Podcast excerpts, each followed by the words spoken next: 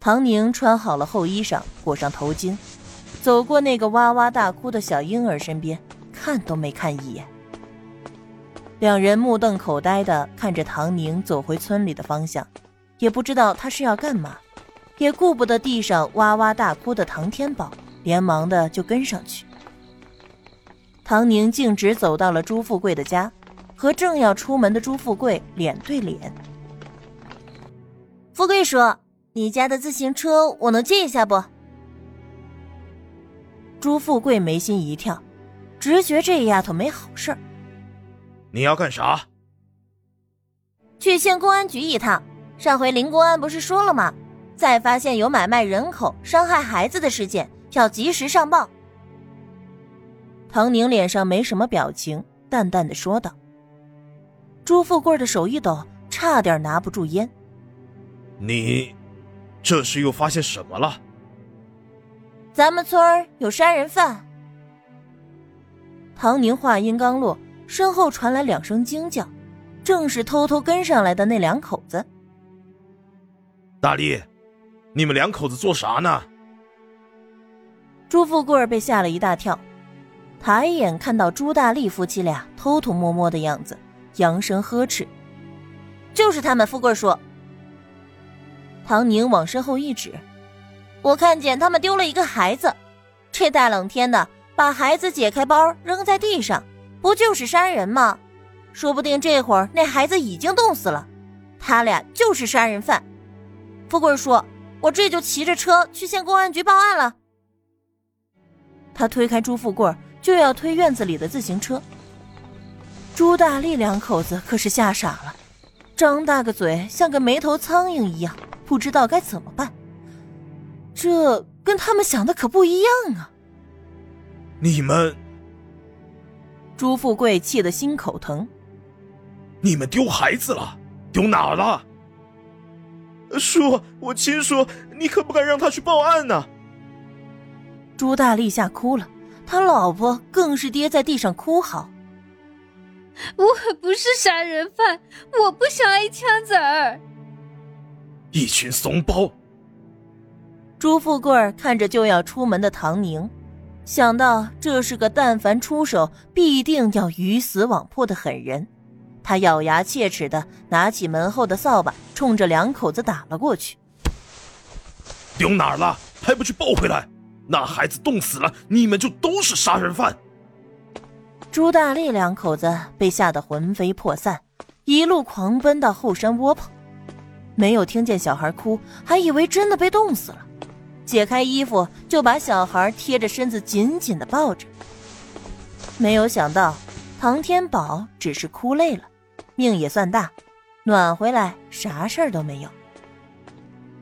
朱大力两口子再也不敢打唐宁的主意，老老实实的抱着孩子回家，比之前对这孩子还要精心一些，生怕孩子出事儿，自己又被扣上杀人犯的帽子。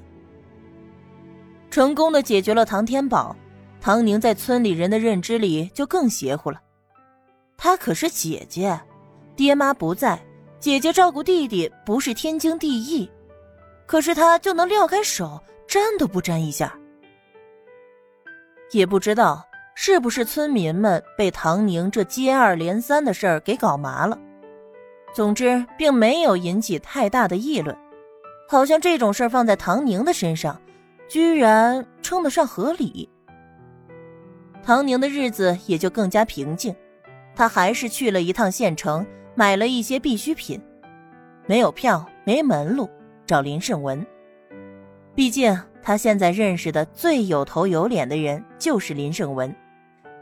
果然，林胜文愿意帮忙，很快就买齐了。唐宁的钱有限，买了棉花和布料，打算做新棉袄。身上的棉袄已经失去了挡寒的意义，又冷又硬，像一身铁甲。他打算把新棉袄棉裤做得大一些，睡觉还能盖在里面，外面盖上旧棉絮，直接就省了被子钱。其他的还买了种子、豆子、盐，还有调味品。林胜文看他有主意，也坚强，有困难还知道来找自己，不是一位让人操心的类型。也就放下心来。第一场雪落下的时候，李桂兰和张苗还有傻子都被放回来了。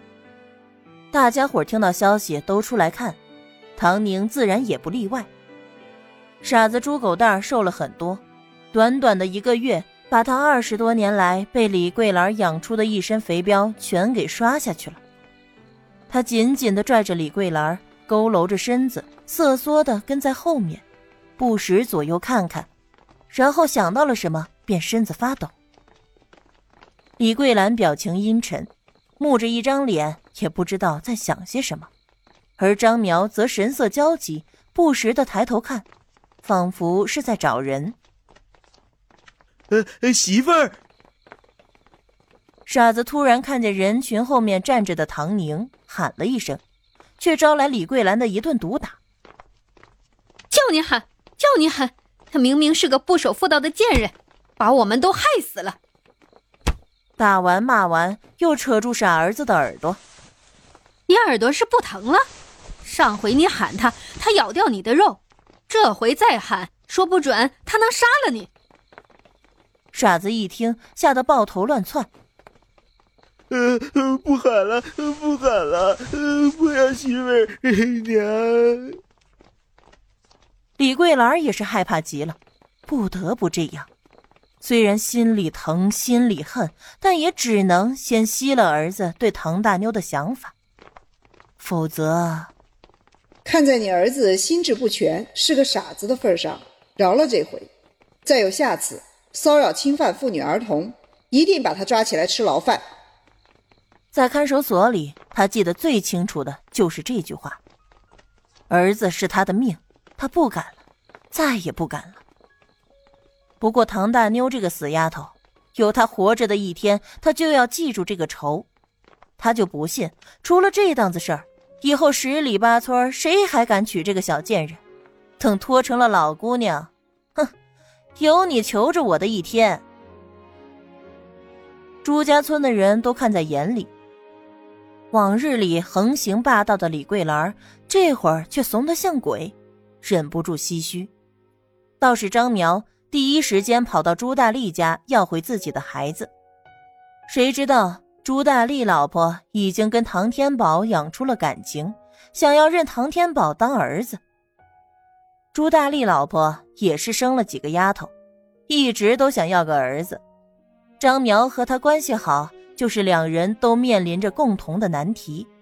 可是没想到，一直都没啥动静的张苗。先生了个儿子，张苗闹了一场，还是把唐天宝抱回了家。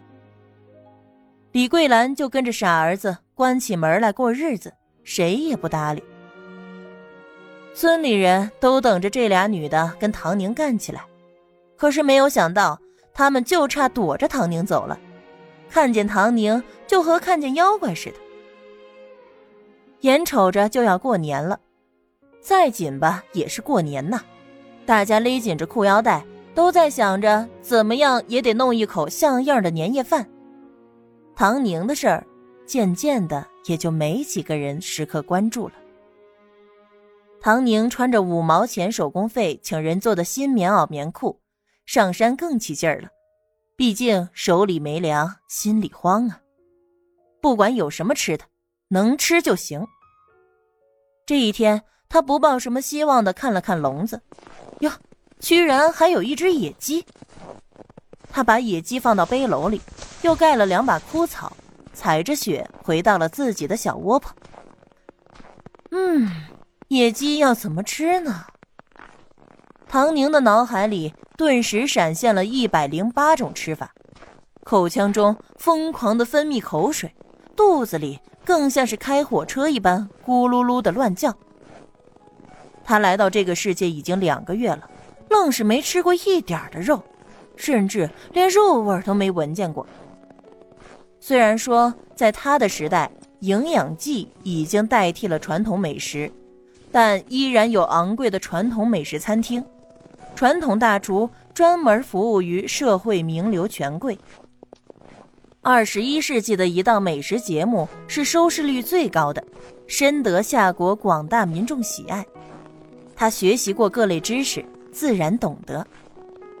等到他把鸡处理好，放进锅里，加上大半锅水和少得可怜的调味料，又切好剩下的所有土豆，脑海里不可控制的想：“唉，要是有面粉，贴上一圈饼子就好了。就这鸡汤，不知道得有多好吃呢。”宿主，面粉我有。恋爱万岁！系统终于找到机会，压抑着内心的激动，尽力的平稳的开口。他蛰伏许久，一直在试图找到唐宁的弱点，嘿，没想到还居然让他找着了。嗯，唐宁挑眉：“你还没死呢。”他放松心神时，内心的想法能够被这个系统偷窥的。你怎么说话？宿主，咱们说重点。面粉呢？我有，不但面粉，甚至面条我也有。那糖、盐、肉、牛奶、鸡蛋，你有吗？有。恋爱万岁！系统自从跟了唐宁，第一次感受到什么叫做扬眉吐气。那土豆炖鸡呢？唐宁又问。呃，哦，我懂了，你呢只能提供食物原材料或者基础的加工，再加工就不行了。唐宁说出了内心的推测，气得恋爱系统只想骂娘。明明是打算好了要捉到他的弱点，一举击破的，怎么又让他掌握了主动权呢？系统放弃了和唐宁来回的交锋。反正我能提供你没有的，你爱要不要？